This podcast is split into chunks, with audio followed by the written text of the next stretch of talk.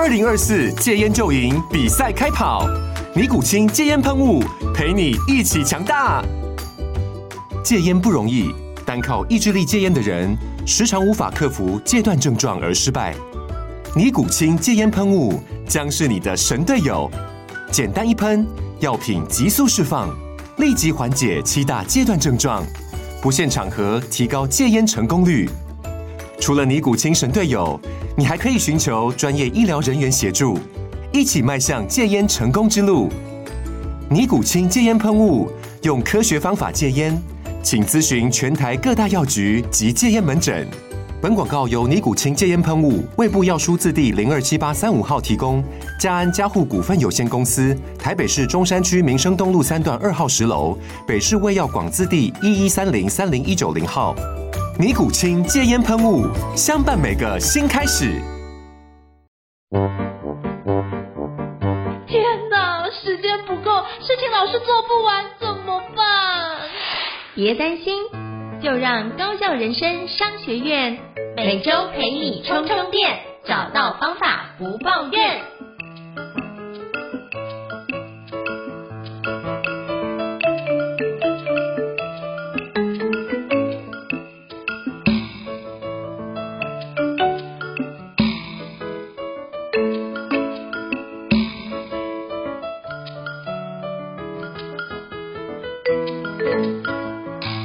大家好，我是赵英成，欢迎大家来到高校人士商学院的新书访谈节目哦。那今天非常荣幸的邀请到我非常佩服的一位顾问哦，就是江守志顾问。来，是不是请守志跟大家打个招呼好吗？Hello，大家好，我是江守志，很高兴今天可以来到这边。好，非常感谢守志顾问的莅临哦。那我觉得今天就是能够邀请到守志顾问是一个非常难的，因为守志顾问平常都在企业里面做有关丰田金石管理的一个诊断跟辅导。那是不是可以邀请守志顾问跟大家简单做一下自我介绍？我觉得这件事情有些听众可能还不认识您，可不可以请您跟我们分享一下你目前在从事的工作呢，以及你的背景？好，大家好，我是江守志，那我是一个企业的顾问。我主要的工作是透过金石管理来协助企业消除浪费、提升效率、降低库存，然后优化品质。那我常常开玩笑讲说，我辅导的企业其实范围、守备范围还蛮广的，所以可能从高科技到清洁剂，从工具机到柜钉机，从铝门窗到原本山，都是我的守备范围。那我就是主要就是协助企业来。解决问发现问题，然后并且解决问题。那我自己呢，大学的时候是念管理相关的科系的，然后后来到日本的 Toyota 集团去研修，研修回来之后就开始在从事企业顾问的工作，一路到现在大概做十年左右的时间。哇，很棒哦！哇，很赞哦！因为我刚刚听到你从那个从工具机聊到柜钉机，我觉得那个就很有那个之前那个。主持人沈玉林先生的那个画面，从外太空聊到内子宫的感觉，哇，真的非常非常会讲。好，那今天为为什么会就是访问守志顾问呢？当然跟守志顾问有很特别的缘分，包含过去在学校的缘分，那包含现在后来连接上，而且就是呃，就真的觉得守志非常专业啊，然后也出版了好几本著作。那今天要跟守志聊的是您的第一本著作，叫《丰田金石管理的翻转获利秘密》。不浪费就是提升生产力哦！那可不可以邀请就是守志顾问跟我们分享一下，你当初在写这本就是丰田金石管理的翻转获利秘密的时候的起心动念是什么，以及为什么这样的一个开端？可不可以邀请你跟我们大家分享一下？好，了解。呃，应该这样说好了，就是其实我在从事的金石管理的辅导工作，它在业界可能大家甚至比较常听到的是。丰田式管理、丰田生产方式或者金石管理，其实它是一脉相承的概念。那我之所以起心动念会想要写这本书呢，一来是因为有应成学长的介绍，然后二来的话，其实是因为，呃，我觉得在坊间，你在包含你可能在博客来或者在一些实体书店，你能看到跟丰田式管理或是金石管理相关的书籍，大多都是翻译书为主。嗯，那主要都是在谈说，哎，可能在美国的部分令是怎么运作的？你可能会看到一些医医疗产业或是一些呃不同产业的案例，或是会有很多大量的日文的翻译书，日文的商管翻译书，它就会谈说，哎，日本的企业是怎么做的？但是其实我就接到很多企业的客户，他们在谈说，哎，他们会开读书会的时候，就会觉得说，这些这些内容固然很好，可是会觉得有一种，呃，哎，会不会企业文化其实是不相符的，或是这些市场啊、环境啊、产品呢，其实跟台湾是比较没有办法想象的。所以那时候我就想说，既然我手上如果有还还算多，然后产业范围也蛮广的辅导案的话，那我有没有机会把这样子的内容汇整成一本书的形式？然后里面所谈的案例都是台湾大家比较耳熟能详的案例。那这样的话，可能会对于呃台湾的读者们会比较有所帮助。这是我最开始的起心动念。哇，您您谦虚，我觉得这都是你自己努力哦，我只是做个 bridge。连接过去了，剩下都是你自己努力。嘿，那我觉得这个部分你讲的非常好，我觉得那是一个非常差别的定位。就是像我看到 Lean Management，其实在国外美国非常多，做了非常久，那日本也非常多。那基本上日日本之前我看很多翻译书都是用改善这个方式去写的。那只是这件事情就发现，哎，有些文化上面不太一样，就发现哎。把丰田的模式跟美国模式搬进来，就有遇到水土不服的情况。就像你所说，那我觉得这是台湾少数，应该可以说第一本就是讲金石管理是本土作者的一个创作。我觉得这是一个非常重要的一个里程碑。而且经过这个部分来说，其实包含有很多客户，包含你的客户，是不是都过？其实，在辅导的时候，可能都有些概念不是很了解，就有。老板就是干脆买所有您的大作去给所有的员工去读，透过回来反复哎顾问的指导之后，然后回去去把相关的金石管理的内容给补上，哎这件事情就让很多的辅导案推动得更加顺利哦。因为之前哦有听您分享过类似部分，可以再请您跟大家分享一下类似的故事。对我我觉得就像刚才呃主持人这边所提到的一样，就是。如果呃很多公司会希望说，在接触一个新的概念或者是一个手工具的时候，能够先自己内部先开个读书会，然后在在后续在推行的时候会比较好推行。嗯、但是在开读书会像这样子的金呃应该说金石管理这样子的理论或是手法，它其实是非常需要大量的现场执行的，就它必须是很多时候它是需要做中学的，可是，在做中学之后再把它归纳成理论，然后可是。问题是在欧美或是日本的商管书籍里面，当你在做读书会，在研读他们的改善过程的时候，那很多确实是真的蛮多企业会跟我反映说，他他好似懂非懂，然后花了很多的时间摸索。那可是当这本书我我自己这本著作出版之后的话，那就会有很多客户或是一些读者们会回馈说，诶，其实里面提到了一些呃例子。例如案例里面的话，我们会提到说，哎，可能七七乳家是怎么做、怎么做的，原本山是怎么做的，然后一些做做法上面，那这些都是大家比较耳熟能详的例子、环境。那这时候在谈的时候，大家就会比较有感觉，甚至在跟跟团队沟通的时候，大家也会比较有共同的语言，甚至共同的感受。所以我觉得，哦、所以其实透过这件事情是蛮好的一个方式，哈、嗯。对，就是我觉得还是要创造一个比较熟悉的环境跟沟通的语言，大家才比较容易接受。哇，这是很棒，所以我觉得你写这本书真的是造福非常多台湾的。呃，制造业或科技产业，其实很多时候都需要金石管理，但是不知道如何着手。那我觉得，因为这本书也造造福非常多了。那刚刚就是首次问有提到，就是您之前到日本的丰田集团学习金石管理，可以跟我们分享一下，是因为什么样的历程，有这样的机缘到日本丰田集团去学习金石管理呢？那又学习多久？以及在里面有什么样印象特别深刻的事？可不可以跟我们分享一下你履历的相关的小故事？好啊，可以。我觉得这确实是我到目前为止一个蛮珍贵的人生经验。就是，嗯，我在大学毕业之后，我念气管系的，所以我大学毕业之后呢，一开始是在中部的工具机业工作。那刚好有机会到台湾的汽车零组件业上班，然后，哎，因为获，哎，得到一个，诶，出国的机会，出国研修的机会，那就是到回到日本的母厂。去当研修生，等于我是拿日本的研修签证，就是一年的研修签证。嗯、那我最后是去了一年半的时间。那它就是一个在日本的制造业，它叫爱信设计，爱信经济，它是 Toyota 底下的两大子公司，一家是 DENSO 电装，一家就是爱信经济，那两家都是世界五百强的企业。那它就是有一个完整的 MA 的 program，就是它它其实就是一个储备干部的训练，只是跟我一起研修的对象是日本的，大概都是平均年纪大概就是十八岁左右，高中或是高高校毕业生，然后我们就跟他一起研修。那那个 program 是非常强调实实物实物，然后跟实实做的这个储备干部的训练，举举凡可能像是。我们在现场可能就要操作车床、铣床、研磨、组装、焊接，然后甚至到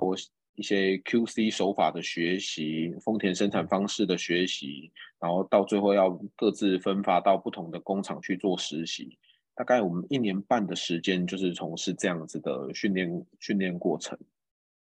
对啊，所以我觉得我从金石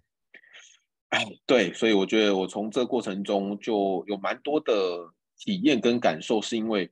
我我刚才有前面有特别提到说，我大学是气管系毕业的学生，那很多时候就会被，也许大家就会会会有一些想想象，或是我一些误解说，说啊，那就气管系的学生，你就只知道理论，或者你就好像说说的一口好球的感觉。可是我自己也是利用那一年半的时间，嗯、实际在现场这样子的磨练。那你就你自己就会感受到说，哦，原来这些东西在实际上现场的执行人员、执行单位，可能从现场的作业人员、班组长，甚至到课长，他们可能真正在意的问题、感受的情况是什么，以及实实物上会遇到什么样子的难难处。那我自己就在这一年半的时间，有非常多的辛酸血泪、血泪跟体悟，所以我觉得这对我后续的呃工作有很大的帮助。我觉得这很棒。那可不可以举一个简单小例子？比如说你刚到日本去受训的时候，有没有什么样的 culture shock？就是有一些文化上的冲击，让你觉得哦，原来是这样。然后有一些特别的震撼教育的故事，不知道你还有没有几个小范例可以跟我们分享一下？了解，我我先讲一个。其实我到日本在研修的时候，最最让我印象深刻的事情是，所有的。每每一堂课在谈不同的新的工具方法，甚至实物的作业作业流程的时候，第一堂课永远一定是先从安全开始讲起，然后接下来才是讲品质，然后后面这两两者让你了解之后的话，后面才会真正告诉你说这东西要怎么做，因为它一定是先确保你的安全是没有问题的，然后你的你你的你知道品质的重点是在哪边。这两者都解释完，然后也让你确定清楚之后的话，后面才告诉你说，哦，我们应该要怎么样来实际执行，怎么样来制作。对，我觉得这件事情其实回到台湾之后，我说实话，我也看了蛮多不少的产业跟公司，我觉得这件事情其实在台日文化上就会有蛮大的差异，对吧？嗯，这是一个。然后第二个是我，我觉得我是自己个人的部分啦，就是我其实，在台湾。我五十音刚学完就到日本去了，所以我觉得在在那段期间，其实有蛮多的有趣好玩的事情。因为我们的海外研修生，就我们一起到日本去研修的，除了台湾以外的话，还包含了嗯中国大陆的的储备干部，然后可能还有包含比利时啊，然后美国、土耳其、泰国。呃，印尼各式各样不同的、不同的世界不同据点的海外海外储备干部，所以我觉得在那段时间会有很多的不同文化的冲击，不管是在日常生活中或是在工作上都有，所以我觉得其实还蛮好玩的，会有很会有很多好笑的的误解，或是会有很多冲突过这样。比如说，你觉得刚学完五十音去日本遇到什么样的好笑的误解，可不可以跟我分享一下？我觉得这是一个非常特别的经验。我我我觉得这件事情到直到现在我，我我都我都常常深受其扰，因为很多比较认识我的朋友就会想说啊，你不是去过日本吗？你日文应该很熟啊。我们去日本玩的时候，你可不可以带我们一起去玩？我说其实也还好哎，可能你要跟我讲工厂里面的专业术语，我还比较熟。你要真的叫叫我去跟店员沟通，说我那个衣服的尺寸啊，或者我要买的东西是什么，反而我反而日常对话还没有那么那么的熟练，没有比工厂的语言来的熟练。对啊，所以我反而自己到日本去玩的时候，哎，我都会讲英文，然后我只有在在工厂的工厂的时候，或者在不同那种公司里面讲的时候，才会才会用日文来做沟通，对吧？我觉得这，我觉得这很棒，你也是一个特别的，嗯、就是你特别就专精在那个领域里面，就会把那个领域做非常深入的研读嘛。其实这也没有也没有，这本来就是工作需求的关系，所以你就把这件事要锻炼好，啊、不然的话你可能连。对话都听不懂对方在讲什么，你根本就把安全这件事也没办法顺利的达到他的标准，这样也有影响到你的工作，所以我觉得这个无可厚非，这是很重要的一件事情。反正现在去日本玩，只要看得懂，因为也有很多中文字嘛，所以其实看得懂中文其实就可以。对，没错，我觉得这件事情，而且现在日币那么便宜，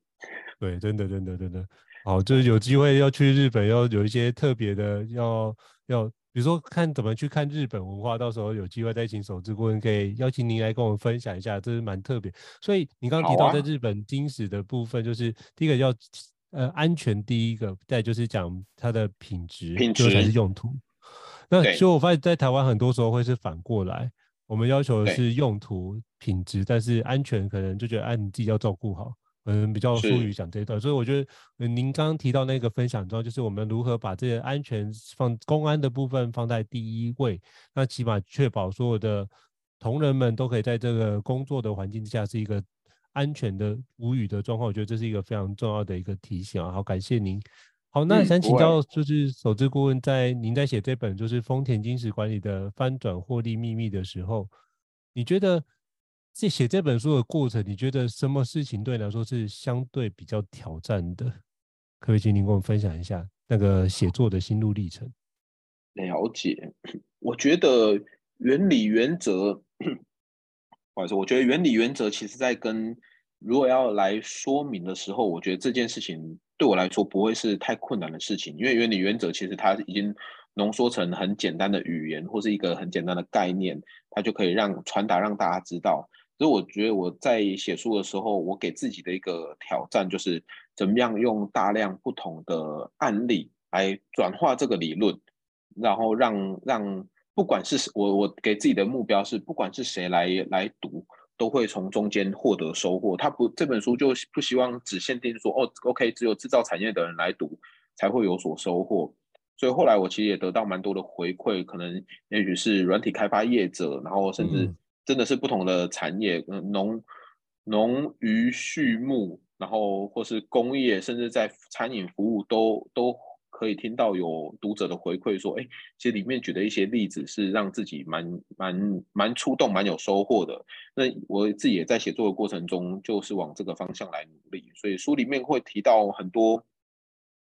希望举大量的例子让大家触类旁通。可能像有呃武侠小说的案例，可能会提到。《三国演义》可能会提到诶、NBA 或是棒球，然后甚至还会提到实实际上大家日常生活可能会比较熟悉的，也许捐捐血的流程，然后或是家中的衣柜管理学，或是厨房的内外场牙医看诊这些，我觉得这就是我那时候在写作的时候给自己的刻意的一个训练，然后也希望让大家可以更更好的去融入，或是更好的去感受，对啊。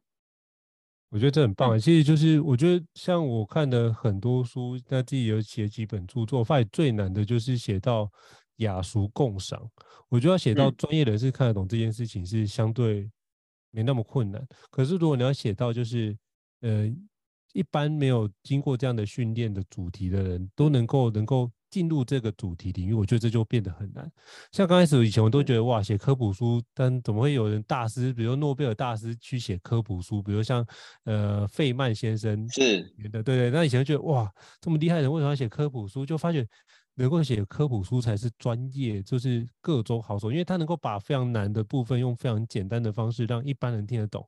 而不是用一个非常数学的方式，或是用理论的方式让你去搞懂。嗯、所以我觉得如何用。一般人通俗语言去解释一个非常专业的事情，那个比喻就变得很重要。所以我觉得很厉害，会说故事人都非常善于比喻，或是很会教学人都很善用比喻。这件事也是从我在写作的历程也发觉，哇，原来这件事要写到雅俗共赏。是需要很多的时间的修改跟磨练的，也需要很多的纠结，因为可能想不到一个好的 idea，那透过生活中里面去找出来，发觉，哎，其实很多的道理都发生在我们的生活当中，只是有待我们有一个发现美的眼睛去找寻出来这件事哦。所以我觉得刚刚首志顾问提到一个非常重要的概念，就是如果写到雅俗共赏，可我觉得你写的真的也是让很多人都能够体会到这个。部分，比如说像我去科技业上课，呃，是奖品的部分，我就有送过你的著作，就是把这本送给他们的第一名的优胜者，让他们可以通过这本书去展开这件事。然后他们公司目前是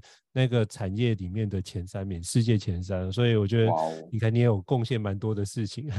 恭喜！没有没有没有，感谢感谢。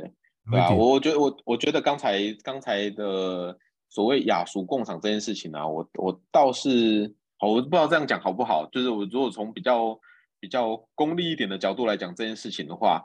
其实我觉得要把理论写得很艰艰涩，或是写得很高深，嗯，自古文人相亲呐，就是你一定会找到会、嗯、会有人来挑战你说，嗯，这样真的对吗？你这样写不会有问题吗？你为什么敢说的这么笃定？但是我觉得其实。这种管理理论终究是要回到实物，回到实际上的第一线现场去，所以我反而不去追求说，哎，我能不能够让专家学者肯定，而是怎么样是这些东西，这些写出来的东西是真的可以在不同的产业、不同的公司，甚至不同的规模、不同的人，他都可以从里面的，从书里面的一些 idea 可以刺激他，或是可以，嗯。带动他去做出一些改变，所以我觉得也许就是二十八十法则，我不需要让二十趴的专业人士肯定我，我可能是更希望的是八十趴的实际上的大多数的作业，诶，这些职场工作者可以有一些收获，甚至可以拿来做运用，对啊，这是我我自己当初的一个想法，就是雅俗共赏的背后，可能一个更我刚才讲更功利一点的原因，可能是这个样子。我觉得倒不是功利，而是说你希望，因为你辅导的大部分都是一线的伙伴，或者是对，就是现场的伙伴。那其实生产现场的你没有办法跟他讲太复杂的语言，确实，这是真的，这是没办法。就比如说，就是呃，很多老塞在那边操作的时候，你跟他讲那种专有名词，他听不懂啊。可是你跟他，就是你跟他讲台语，或者是跟他讲一些非常呃专，就是。甚至一些特别的术语或者一些特殊的名词，他觉得哎，这件事情你知道，那这件事情就变成是不要跟他讲太多的理论框架，你跟他说，哎，你这样做，你要不要尝试看看用不一样的做法，加什么样的步骤进去？你就可以做得更流畅，会节省什么样时间？他就听懂了，那其他都学起来了。其实很多时候改善，并不是为了要让他用非常理论的在会议室里面改善，是现场的人只要做得出来，就是就是一个好的改善。所以我觉得，不管是黑猫白猫会抓老鼠，就是好猫啊。反正这基本上重点，那个是一个工具，但是不要把工具成为你的目的。我觉得这是很多人会遇到的一个情况，就是把你的。手段变成目的哦，那这个部分也是我接下来要跟你请教的一个重点，是，就是啊，我们你在书里面提到，就是要做相关的思考，我们的目的跟手段。那我想请教，就是守志顾，我们该怎么样去思考我们的目的跟手段，如何去区分，以及我们要怎么做才能够不要让我们的手段变成我们的目的呢？我要请教守志顾。OK，好，没有问题。对对我来说的话，其实。公司，我觉得目的跟手段就是要看你的主持是谁。就如果是对公司来讲的改善案的话，所谓的目的其实最终都可以连接到公司的实际经营项目上。嗯，对啊，就是我可能公司的，我我做这件事情对公司的库存到底会不会有影响？对人员的效率会不会有影响？对产品的交期会不会有影响？对产品的品质会不会有影响？我觉得不外乎所有的。改善的手段方法到最后其实都可以都可以连接到背后的目的，而、啊、这个目的就是我想要让公司变得更好。那怎么样变得更好？我看的可能就是库存、效率、交期、品质这些这些项目上面。所以，如果你问我目的跟手段的话，其实目的最终就是我要让公司变得更好。而公司变得更好，其实那些能够变好的数字或是项目都。都可以在财务报表上面找得到，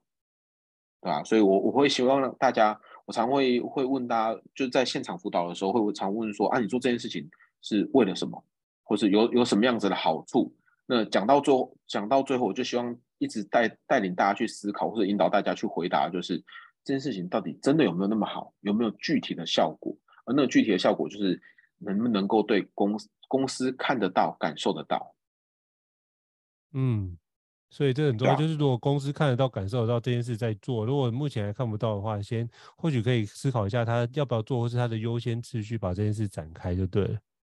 对啊，我我我举个例子好了，我刚好上礼拜四在辅导一家工具机产业的时候，他们就跟我提一个案例说，老师，我们现在哦，以前我们都是有一个共共有。共用的机台，那这个机台呢，就是我们要做所有的刀具的研磨，我们就到这个机台上面去。所以我们的人员可能要排队啊，或者我们的人可能要都要走到那个机台前面去才能做这件事情。那我们现在哦，想要买一台新的，它比较小型，而且它是吸带式的。那这样的话，我们就可以减少排队的时间，可以还有减少人员走动的时间。我说 OK 好，排队的时间这个你其实也不会那么长排队，你真正强碰到的时间有多少？这个难以评估，我们是不是就可以先把它放到旁边不看？但是你跟我讲说可以减少走动的时间，我说嗯，你确定吗？真的有这个效果存在吗？因为以前是固定的机台摆在那边，你要走过去去那边进行刀具的研磨，现在你说有吸带式的设备存在，那哪有省什么走动的时间？因为以前是你人走过去，那你吸带式的。要么是别人送过来给你，要么你还是要过去拿。那这样的话，哪有省到什么时间？对吧？对，我觉得就我常常会在实实物的辅导过程中的话，就会跟跟大家来去挑战现场的一些想法，或是去带领他们去引导他们去想说，我做这件事情最后背后到底有什么真正的目的？啊，这个好处是什么？嗯，我觉得这是很棒的案例，因为我发觉就是通常是这样，就是我过去在集团里面也遇到，就是当你想要这件事情的时候，你会拼命找这件事的优点，是，只是为了要佐证这件事，但并不是说真这这件事真的有这样的优点，而是你为了要让他觉得你只有一个优点的话，立场可能站不住，所以 努力的去把这件事找出来。那其实在这个部分的话，如果说金石观点，这个部分就变成是我们要确实的去把这些不必要的要删除掉，然后去评估。如实的相对公正来评估这件事是不是真的需要，而不是为了去得到这件事，就是已经射了箭才去画一个靶出来。但是就是说这件事情是我要的。我觉得经常在集团里面看到的，就是包括有一些提案都会经历这样的一个情况。甚至我之前也经历过一个改善方案，就是呃，我们不是会做各部门的满意度的调查，然后发觉，哎，之前在某个集团的时候，人资部门的那个满意度，员工满意度是全部公司六十几个部门的倒数前三名。然后呢，就是人资长就被邀请到执行长办公室去喝茶，然后喝茶之后就回来就觉得，哎，那你们可以回来想一下，怎么样提升这个方案呢、啊？就伙伴提了一个非常有趣的方案，说，哦，我们这个打电脑的部分都笔电，所以我们都会驼背打电脑，所以要麻烦请就是公司能不能配给我们每个人一个桌上型萤幕，我们就可以坐直，然后这样就不会腰酸背痛的一个情况。我那时候听完这件事就觉得。超级匪夷所思的，你知道吗？可是执行长想说，那人资长想说啊，这部分大家有提案都好，就让他先去提提看。就后来他评估下来，哎，我们人资部门可能全部加起来可能就四五四五十个人，那买这个荧幕大概就加起来就要一二十万。那这个部分你猜最后有没有过？应该照这样讲，应该没有吧？对，应该没有过，因为过了部分会怎么样？就是公司假设有四千人。每个人都要要求同同样配置的话，我算过这件事情就好几亿了，而且没有产生怎么样的价值存在。就是你说这件事情比较不会腰酸背痛，这个价值感超级难衡量的。那你怎么去评估这件事情？所以我觉得你要提案一个环节，就是我觉得同样在集团里面，你要提案一件事，就是你做这个改善的幅度或改善的提案之后，能不能有效的去联动到你的绩效的改善？或者是你的，就是要么就是开源，要么就是节流，基本上这两个方向。如果这两个部分都无法去连接，甚至是你写提出来的相关的效益是无法被量化，变成化成钱为单位的话，我觉得这件事情都很难让主管们或是客户们去买单这件事情。这是我过去你刚刚讲的内容 echo 到的一个经验，想多 echo 一下这件事情。确确实啊，因为很多很多人会讲说啊，那个。顾问，你们这样好功，也不能说好功，好好实际哦。好，为什么所有东西都要用数字来衡量呢？我我我确实可以可以说，对，的确有一些东西，譬如可能也许满意度或是感受这些东西，它真的很难被量化。但是它不代表不代表所有的东西都不能被量化，因为对公司来讲，我我公司要成长，我公司会有营运的压力。其实大多数的管理项目应该是都要能够被量化的，因为有有量化数据，我才能追踪；有量化数据，我才能做前后的比较；有量化数据，我才能提提出来做方案的评估。如果所有的东西都是靠感觉的话，那这未免也太浪漫一点了，对吧？所以这是我我自己的一个想法，但是。不不可讳言的，还是有一些东西真的没有办法量化，但是我觉得那就是是另另外一个 case，而不是我们可以在不是我们在金石管理的领域会去讨论的范围。嗯，好，谢谢首席顾问的分享。不过我觉得这件事情，呃，是一个很好的提醒，非常谢谢你的分享。那我也想请教你，就是你在书中有提到要建立标准，甚至 SOP，是。那可是现在有很多的企业都强调要转型创新。那你觉得这部分会不会影响到建立标准这件事？会影响到创新？会不会彼此会冲突呢？可不可以跟您请教您的看法？了解，太好了。我其实刚才前面塞的梗就在您的问题就就有出现了。对对啊，因为我觉得对很多人对标准好像都有一个，大多数现在人提到标准好像都是一个很负面的印象，但是没有没有标准存在的话，那我怎么样来做管理呢？而标，我觉得标准是当下最有效率的工作方式，对吧？我强调的是当下哦。可是环境条件可能会改变啊，公司的目标可能会变得不同啊，然后有有各式各样的内外部的这些条件环境都会都会有所改变的话，那自然我标准也会跟着做改变。嗯，对啊，我我觉得是大家不要把标准看作是可能，也许这个标准一定下去之后。一年、三年、五年都不会动的，哪有这种事情？你公司每年年度目标都在定了，每每一季都会做各式各样的检讨，甚至每个月都会有做一些调整的。所以标准只是在这个当下最有效率的工作方式，或是这个当当下我们作为比较追踪的一个基准点而已。但是随着机随着条件改变之后的话，那个机器那个标准它本来就也会跟着变动，所以它跟创意之间呢，我我不觉得。有互斥性，因为标准是当下我去做遵守，可是当我的条件改变的时候，我自然需要一些创意，我自然会去推动一些创新的活动，想办法让那个标准变得更好。对，我觉得创创意或是创新是在辅助让标准变得更好，而那个标准为什么需要变得更好？背后的目的是因为可能我的。竞争环境改变了，可能我公司也许董事会、股东会的目标改变了，对吧？我觉得这件事情它不是互斥的，它甚至某种程度是它是互补的概念。就标准是在做维持的工作，可是所谓的创新创意，它是在做提升的工作。你现在七十分，七十分都可以稳定的维持了，那接下来我当然是透过一些不同的做法，或者不同的思维，甚至不同的想法，去让它怎么样拉到八十分的水准。可是你八十分不能只是昙花一现啊，偶有佳作，你反而是还是需要透过标准的建率，再去维持那个八十分的水准。所以如果就图像来表示的话，它比较像是一个阶梯式、阶梯式向上的一种一种概念在。哦，我觉得你讲的这个非常的重要。嘿，我觉得你讲的非常重要，因为其实像。我就觉得持续优化跟改善，其实就会让你每次都比上一次做得更完善。其实那标准就会逐渐的去往更高的标准去做。那这就是你可以把标准建立起来，你才有一个比较值。不然你是不知道哪个地方是有所改善的，因为不可能一次全部都改。就像你攀岩一样，不就是有个口诀叫三点不动一点动？嗯、你不可能次次都动，一定是有个东西去做个改善，然后有个。比较组跟对照组，实验组跟对照组部分去做比较，它通常是改变一个变相或是一个变变异系数，所以基本上我们在研究所做的实验通常会往这个地方去，所以你不可能一次全部都改，全部都改等于什么？你就完全变成一个完全不一样的东西，你就很难去比较它哪个效果，或是它可能彼此之间会有交互影响，你就很难看出来它的效益在哪边。所以我觉得您刚刚提到的那标准是一个非常重要，而且就是它应该是创新的很重要的一个基底的源头，不是。创意的杀手，所以我觉得这是一个非常感谢你的分享。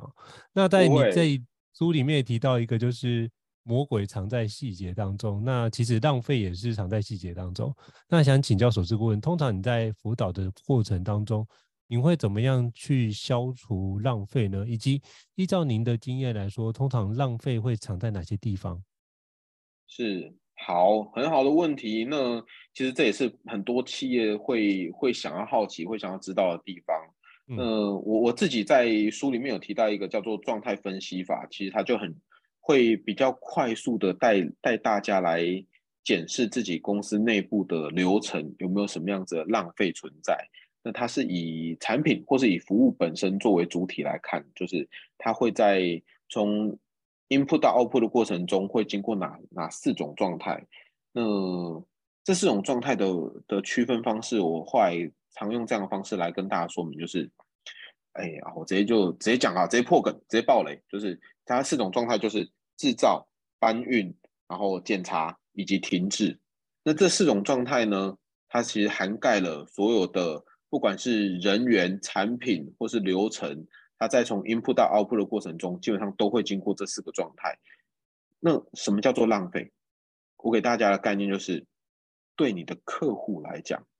那个客户可能是最终的 end user，然后可是，在公司内部流程里面的话，你的下工程也可以算成是你的客户。就对你的客户来讲，这四个状态：制造、搬运、检查以及停滞。什么东西对他有价值啊？那如果对他没有价值的东西，相对的那就是比较浪费的地方。嗯，对啊，我会我我的我我的定义，什么叫做浪费，并不是从我自己的角度来看。例如，我们常常会在以制造业来说，我们常会觉得搬运这件事情，它会是一种浪费。可是那个浪费，你问仓库的仓管人员，你问仓库管理的主管，他一定跟你讲说，嗯，搬运怎么会是浪费？搬运那叫是那那是我每天的工作，嗯，对啊，或是你问物流业者搬运是不是浪费？他跟你讲说搬运怎么可能会是浪费？搬运是我创造价值的所在，客户是为此而付我钱的。所以如果你从客户的角，你做这件事情，然后从你的客户的角度反过来看，你就可以，你就用客户的角度来想说，客户在意我什么事情？客户今天是因为我什么样子的工作而买单？他付钱是是付我做什么样的事情，对吧？那如果从这个角度来看的话，你就可以看得出说，诶，有哪些地方是所谓的浪费？那我觉得这这会是一个比较比较公平的公允的检视方式。嗯。我觉得这是一个非常特别的角度。其实一般我们都会从自己里面去找出我哪个地方可以优化，让步骤流程更加改善。而且你现在用个更高的视角去看待，就是当我们的客户或者是我们的来看，那对于我们客户哪些东西是有价值的，哪些是相对没有价值的，嗯、去把它区隔开。甚至你可能你可能优化的内容觉得，哎，我做的很好，可是客户觉得这件事情的优化是没有价值，而且你的优化也就会变得是。呃，可能你做了很多事情，但是别人并没有看到这件事的成果，就觉得你这件事可能努力错了方向，或者是你做了很多的苦劳，但是没有产生功劳的情况，就觉得你需要做一下调整，避免那浪费时间。所以我觉得这是一个很重要的概念，就是从你的客户来看，哪几个步骤都有价值，就是制造、搬运、检查跟停滞哦。那你就让我想到之前我上过类似有关那个。一个叫做顾客旅程图，他就解说，哎，我们一个客户从一开始进来到离开的时候，我们哪些地方会对他产生价值？那其实用这个地方来看检视，其实这件事情就可以把它套用在我们的就是精实生产的相关的制造里面，或者是相关的生产模式里面，就发现，哎，其实类似的概念好像现在是可以套用的。没错，其实就真的很多很多的道理都蛮相通的。好，非常感谢首席顾问。嗯、那我觉得这件事情，大家可以从制造、搬运、检查跟停滞这几个部分来看看我们的内容有没有价值。就是从首次顾问里面提到的，就是状态分析法，以产品跟服务为主体，去在这本书就是丰田金石管理的翻转获利秘密里面都会提到。那最后想请教首次顾问，非常感谢你这样这么精彩的分享。那我想请教，就是我们最后可以怎么样优化？比如说在我们生活当中或是工作当中怎么做，能够增加我们的效率或效能呢？可不可以邀请您给我们举一个例子，跟我们分享一下？好，我我想一下，我我觉得啦，就是呃，所谓增就是日常生活中怎么样增加增进效率或是效能的话，其实就个人工作来讲，甚至个人的生活来讲的话，最终还是要先看目的是什么。就对，嗯、以我现在来说的话，其实我的工作行程还还算满满的。可是我对我来说，我为什么会想要起心动念？为什么会想要增进效率？我的工作效率？因为我想，也许我想要留更多的时间，或者我需要保留一段时间是可能亲子相处的时间，可能是夫妻相处的时间。所以，我对于可能时间，当然时间管理可能